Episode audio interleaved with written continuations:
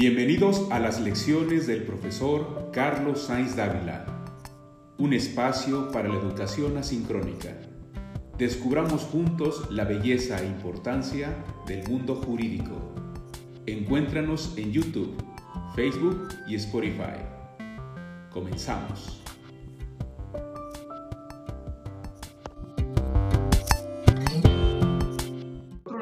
Vamos a encontrar en esta, puedes ver en el esquema, espero que se alcance a, apreciar, eh, dentro, decíamos, dentro de los contratos privados, civiles y mercantiles, vamos a platicar un poquito de los contratos civiles.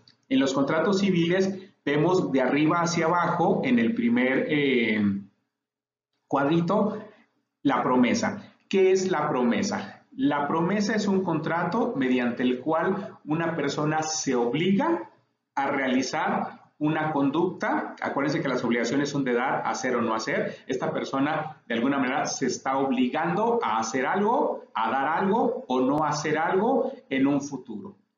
Por ejemplo, yo puedo celebrar un contrato contigo de promesa de venta, es decir, yo me obligo a en tres meses venderte mi coche.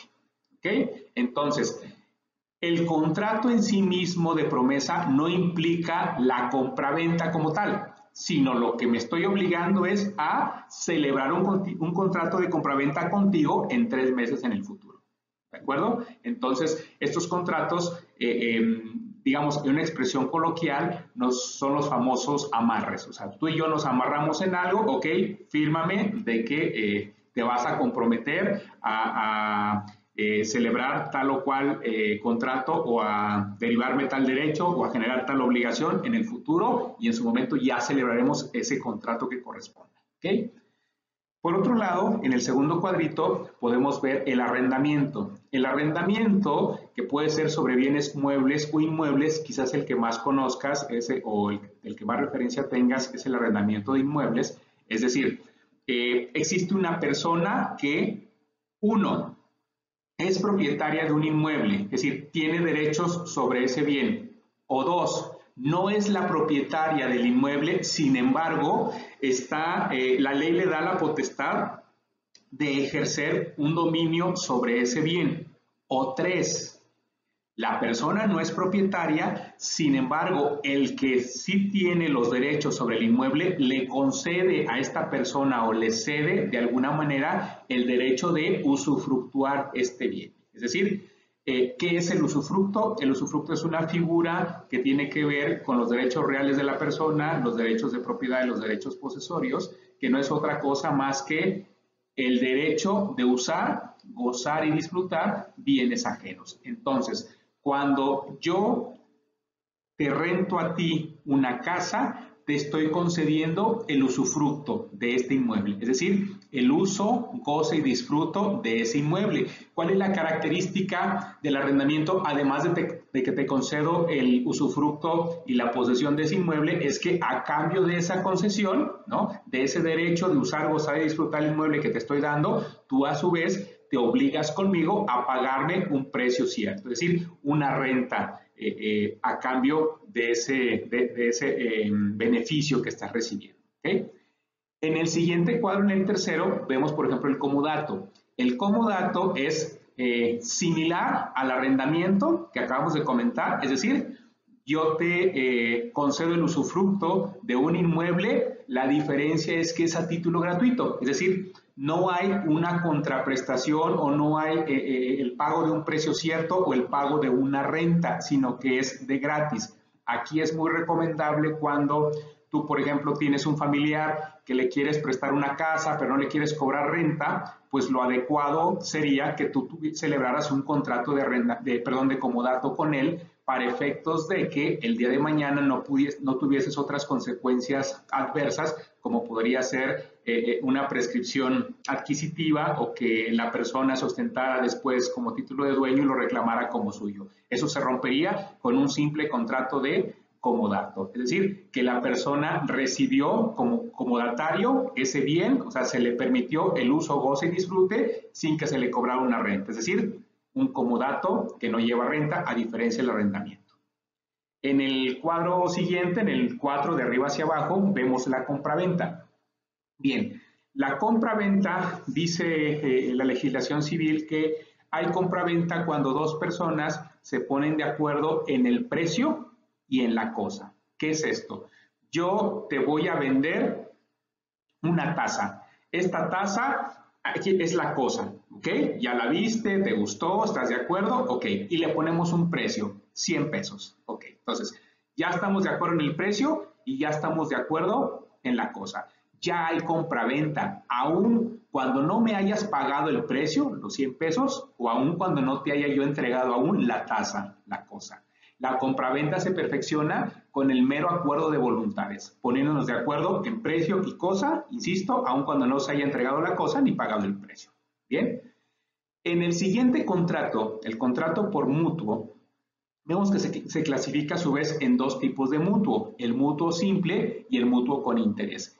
El mutuo es muy sencillo, es un préstamo. Cuando tú prestas dinero, cuando la cosa eh, eh, concedida es, dinero. Entonces, eh, como sabemos, el dinero, cuando yo te doy en préstamo, pues en realidad tú no me vas a devolver las mismas monedas o los mismos billetes que yo te entregué, sino que me vas a entregar otros de su misma calidad y especie. O sea, al final, si yo te presté mil pesos en dos billetes de a 500, tú no me tienes que devolver los dos billetes de a 500 que específicamente yo te entregué, sino me tienes que devolver el valor, los mil pesos. Y esos mil pesos pueden ser en muchos billetes de 20 pesos, en 20 de 200 pesos o, como, o en monedas incluso, como sea que me lo pagues, pero lo que importa es que me eh, recuperes el valor. Entonces, cuando yo te hago un préstamo de dinero y no te cobro interés, estamos hablando de un préstamo simple, ¿sí? Tu papá te prestó 100 eh, mil pesos para que te compres un coche.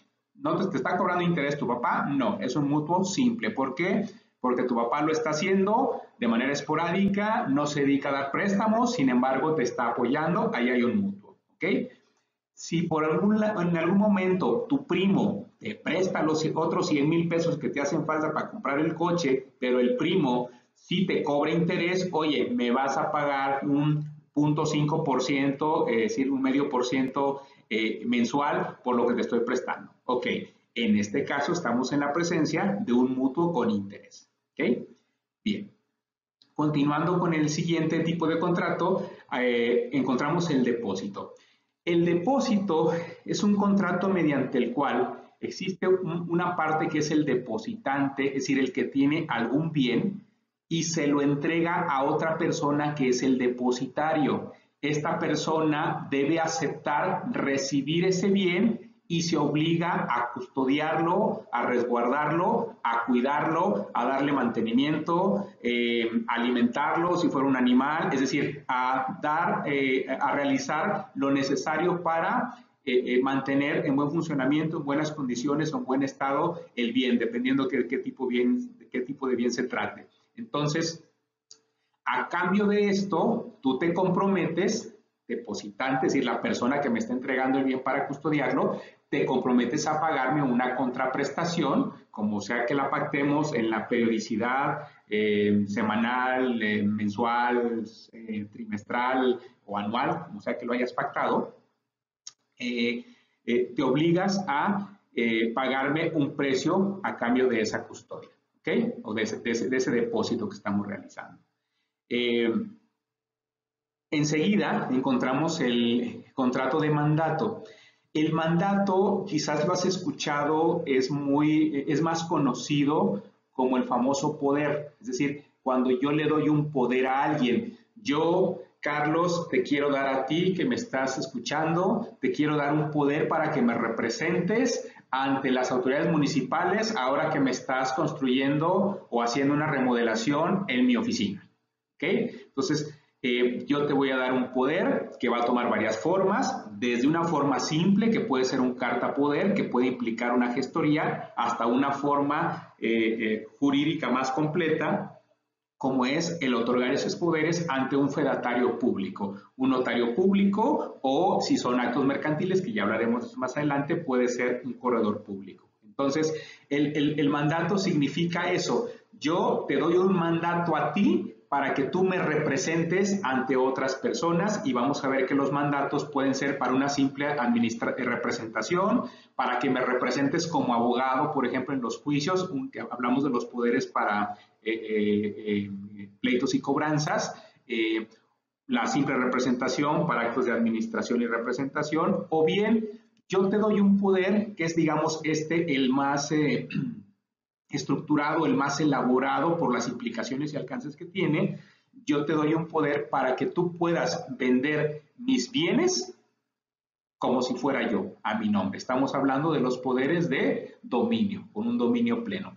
Es muy común, por ejemplo, en las empresas y sobre todo en las constructoras, que cuando se le da poder a ciertos directivos para que puedan, una vez que ya se eh, terminaron de, urbanizar y fraccionar y construir los inmuebles, los locales comerciales o las casas para después entrar a la fase de la venta, le dan un poder a X eh, eh, directivo de la constructora para que él se encargue de, a nombre de la empresa, que es la propietaria de los inmuebles, se encargue de firmar las escrituras, de recibir el pago y hacer toda la tramitología que corresponda a la enajenación de esos inmuebles. Y entonces eh, muchas de las veces para tener un mejor control dicen, oye, yo le voy a dar poder a tres de mis directores para que firmen esto, pero para que la transmisión o la venta sea buena, eh, sea válida legalmente, se necesita que de los tres, cuando menos dos, por ejemplo, firmen la escritura, ¿no? Entonces tú lo puedes como constructora pactar como tú quieras de acuerdo a la estructura que tú hayas eh, diseñado corporativamente eh, para eh, desdoblar la labor o, las fases de tu actividad constructiva. Bien.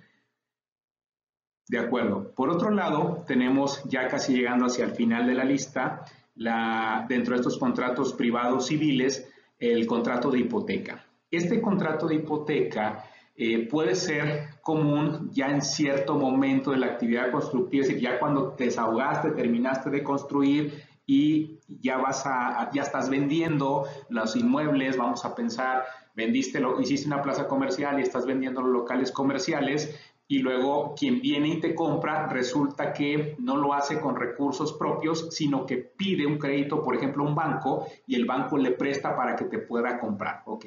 Entonces, el banco le presta a tu cliente para que te pueda comprar. De hecho, va a ser práctica común que vamos a conocer como créditos hipotecarios, que el, quizás el banco no le va a entregar el dinero a, tu cliente, sino te lo va a entregar directamente a ti. ¿Por qué? Porque tú vas a firmar con él un contrato de hipoteca. Es decir, tú entregas el bien, pero eh, que ese bien queda en garantía del banco, del crédito, que a su vez el banco le hizo a tu cliente para que te pagara a ti. Es decir, que ese, ese, ese local comercial que le, le vendiste a tu cliente, tu cliente a su vez lo dejó como garantía hipotecaria que garantiza el pago del préstamo que recibió precisamente para adquirirlo. Una característica que tiene la hipoteca es que eh, el bien dado en garantía, en este ejemplo el inmueble, eh, generalmente queda, de hecho siempre es así, queda en posesión del deudor. Es decir, eh, ya será tu cliente, aunque deba el, local comercial que te compró, el que esté eh, eh, utilizándolo, usufructuándolo y aprovechándolo, incluso para poner su propio negocio, para a o hacer lo que eh, él quiera hacer, siempre y cuando lo que él quiera esté dentro de, la legalidad, dentro de la legalidad, del marco de la ley, es decir, no esté expresamente prohibido por alguna norma. Por otro lado, tenemos la prenda. Vamos a ver que la prenda es uno de los contratos que también se va a reproducir en la parte mercantil que vamos a ver más adelante.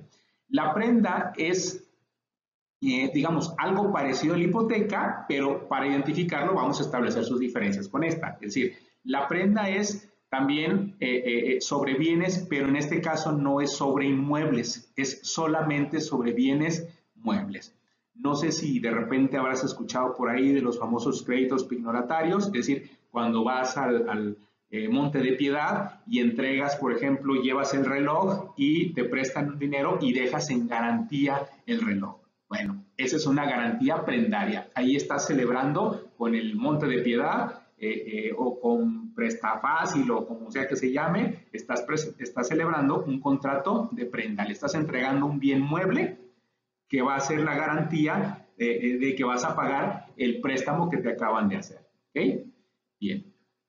Eh, por otro lado, ya hacia el final de los contratos civiles, encontramos eh, este que va a tener una, vigencia sumamente eh, trascendente en el ámbito de, la construcción, que es el contrato de obra a precio alzado. Mira, el contrato de obra a precio alzado significa que hay dos partes. Uno que es el dueño del inmueble, donde se va a realizar una obra, y la otra parte que se denomina empresario. El empresario eres tú, el arquitecto o el ingeniero. Entonces, tú te celebras este contrato a través del cual tú te obligas a proporcionar a través de un plano eh, o a partir de un plano, este, diseños y demás que ya se elaboraron de la obra que se va a hacer, lo que se va a construir o se va a remodelar, tú te obligas hacia con el propietario del inmueble a proporcionar y suministrar todos los materiales que sean necesarios para realizar la obra. Tú hiciste para eso un presupuesto y entonces depende cómo lo pactes. Si lo pactas por etapas, digamos, pues te pueden ir pagando por etapas. Si lo eh, haces ya de manera cerrada, pactas el total, entonces hasta que no termines la obra vas a poder cobrar. Entonces, ¿cuál es una de las características que genera este contrato? Que todos los materiales que tú utilices como empresario, leas ingeniero o arquitecto, que me está siguiendo ahora, eh, todos los materiales, al final del camino, los que sobren, son tuyos, tú te los llevas, ¿sí? Y eh, el, propietario o el dueño del inmueble está obligado a pagarte conforme a los avances de obra que se hubieran pactado o el total, si así se, si así se hubiese pactado también, y eh, estos contratos pueden llegar de la mano un contrato, contrato accesorio que es el de gestoría, es decir, que a lo mejor el ingeniero se encargue también o el, arquitecto de hacerte toda la tramitología eh, de la licencia municipal para poder remodelar, después al final de tramitar el certificado de habitabilidad, en fin, toda esta serie de situaciones que pueden ir de la mano. Puede, digamos, este no es parte del contrato de obra, pero puede ir accesorio a este o se puede celebrar por aparte, incluso con un tercero, o puede no celebrarse, ya dependerá de la situación. Bien, aquí como verás, en realidad estos son los contratos eh, civiles eh, más comunes que puedes encontrar relacionados con tu quehacer del ámbito de la construcción. Eh, es muy importante que en todos los contratos que tú celebres estés consciente de los alcances de las obligaciones que estás adquiriendo.